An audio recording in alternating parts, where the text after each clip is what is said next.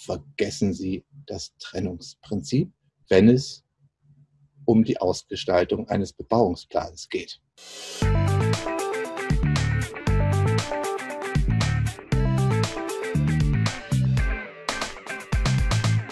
Herzlich willkommen, meine Damen und Herren, zu einer neuen Ausgabe unseres Ruhrpots. Jetzt aus etwas ungewohnter sommerlicher Umgebung. Ich wollte die Sommerpause, den Entspannungszustand des Urlaubes dazu nutzen, um in möglichst entspannter Weise ein wirklich ärgerliches Missverständnis aufzuklären, das insbesondere bei Planern über die geltende Planungsrechtslage häufig anzutreffen ist, und zwar das Problem des Trennungsgebots oder Trennungsgrundsatz. Woher kommt das? Was ist das eigentlich? Welche Bedeutung hat das? Wenn man genauer hinschaut, es gibt keine Norm, die heißt Trennungsgebot oder Trennungsgrundsatz.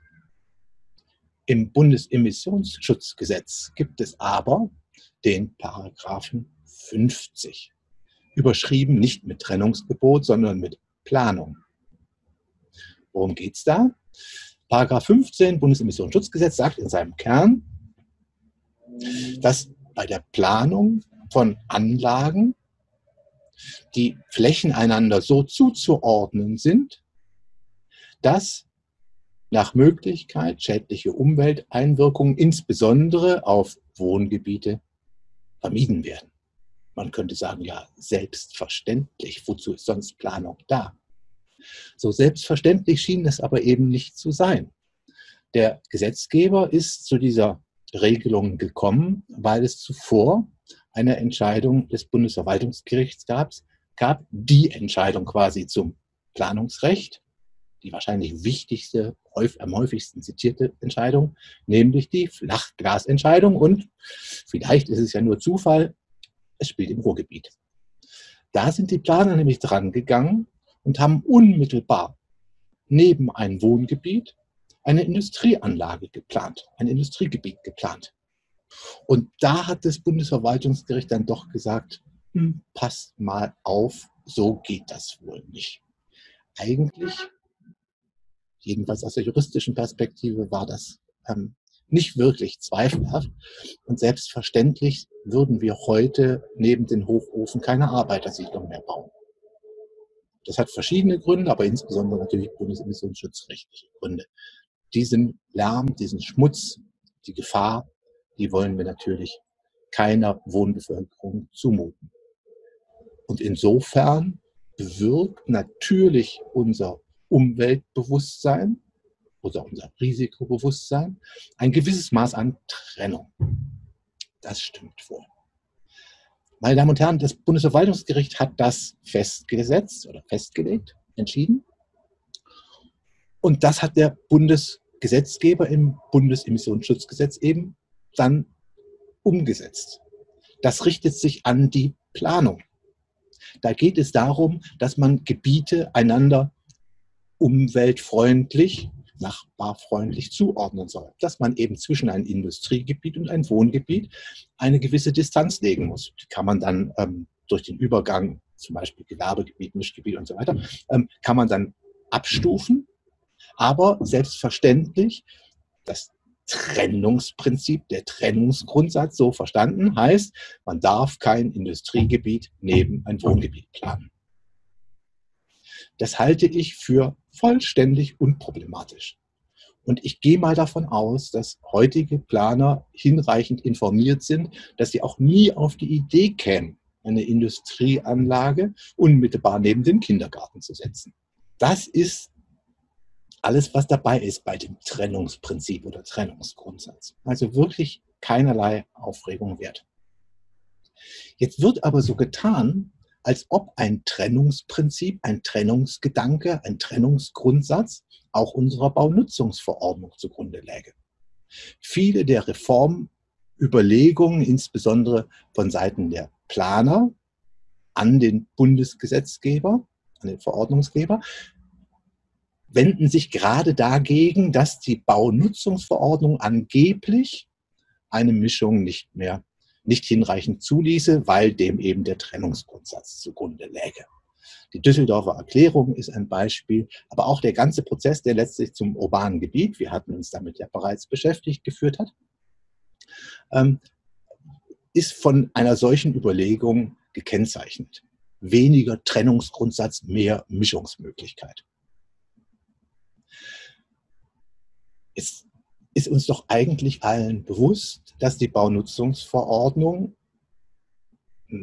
nicht nur das reine Wohngebiet und das Industriegebiet als Extreme, sondern eben auch das Mischgebiet vorsieht.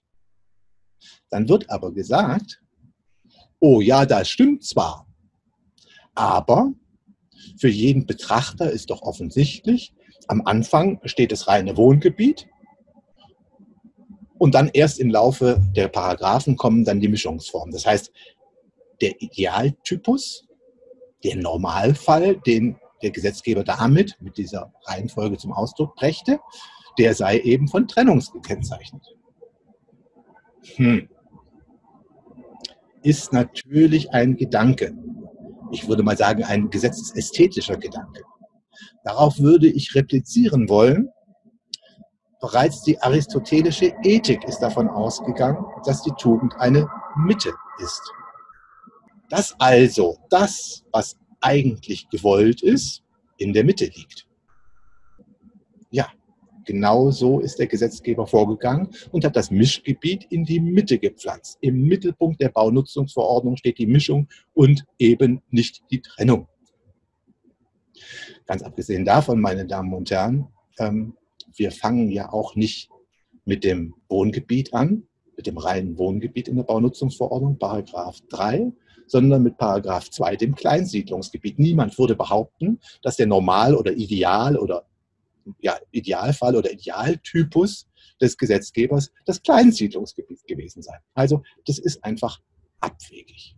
Insgesamt sehen wir auf der einen Seite, wir haben das Trennungsgebot in Anführungsstrichen. Das heißt, wenn wir Gebiete planen, dann haben wir unverträgliche Nutzungen voneinander zu trennen. Das Industriegebiet darf nicht direkt am Wohngebiet sein. Innerhalb der Gebiete aber ist der Normalfall die Mischung. Und jetzt kann man natürlich darüber nachdenken, ob man sowas wie das reine Wohngebiet aufgibt. Aber meine Damen und Herren, niemand verpflichtet einen Planer, ein reines Wohngebiet auszuweisen. Wo es keinen Bedarf für ein reines Wohngebiet gibt, wird auch kein reines Wohngebiet gemacht. Unabhängig davon, das allgemeine Wohngebiet, was ja auch bereits Mischung vorsieht, ist eben in Wahrheit in aller Regel dann letztlich ein reines Wohngebiet, weil nämlich kein Gewerbetreibender wegen der Nachbarauseinandersetzung, die es geben könnte, gerne ins allgemeine Wohngebiet geht. Sei es drum, im Mittelpunkt steht die Mischung. Die Bau-NVO lässt im Grunde, wenn man mit dem Instrumentarium der Feinsteuerung richtig umgehen kann, nahezu jede denkbare oder wünschbare Mischung zu. Und das ist der Normalfall. Die Extreme am Anfang und am Ende, das sind die Ausnahmen. Entweder reines Wohngebiet, weil es eben offensichtlich ein Bedürfnis dafür gibt, oder Industriegebiet, weil es bestimmte Nutzungen gibt, die wir eben notwendigerweise in einem Gebiet konzentrieren müssen, um damit die anderen schutzwürdigen Gebiete ähm, zu schützen. Das ist alles, was dabei ist. Im Ergebnis sollte bleiben, meine Damen und Herren, vergessen Sie das Trennungsprinzip, wenn es um die Ausgestaltung eines Bebauungsplans geht. Das Trennungsprinzip hat seine Bedeutung bei der Auswahl des Plangebietes für eine bestimmte, für eine, für einen bestimmten Bebauungsbereich hat seine Bedeutung für die Frage, wo kann ich ein Wohngebiet, wo kann ich ein Gewerbegebiet ausweisen. Da hat Trennungsprinzip eine Bedeutung. Aber, meine Damen und Herren, selbst in diesem Fall rekurrieren Sie nie auf das Trennungsgebot, sondern legen Sie die DIN 18005 zugrunde, die nämlich davon ausgeht, dass bestimmte Grenzwerte einzuhalten sind, wenn die eingehalten werden können. Wenn also klar ist, dass keine grenzwertüberschreitenden Emissionen auf die geschützten Gebiete kommen, dann brauchen Sie auch keine weitere Trennung vorsehen. Der Gedanke, dass unser Planungsrecht vom Trennungsprinzip, Trennungsgebot beherrscht wäre und dass wir da Reformbedarf hätten, damit wir eine lebhafte Durchmischung mit der Stadt der kurzen Wege durchsetzen könnten, das ist einfach nur von Unkenntnis geprägt. Ich weiß, dass jedenfalls bisher die meisten Planer der anderer Auffassung waren und freue mich sehr, wenn wir entsprechend kritische Kommentare dazu erhalten. Herzlichen Dank und bis zum nächsten Mal.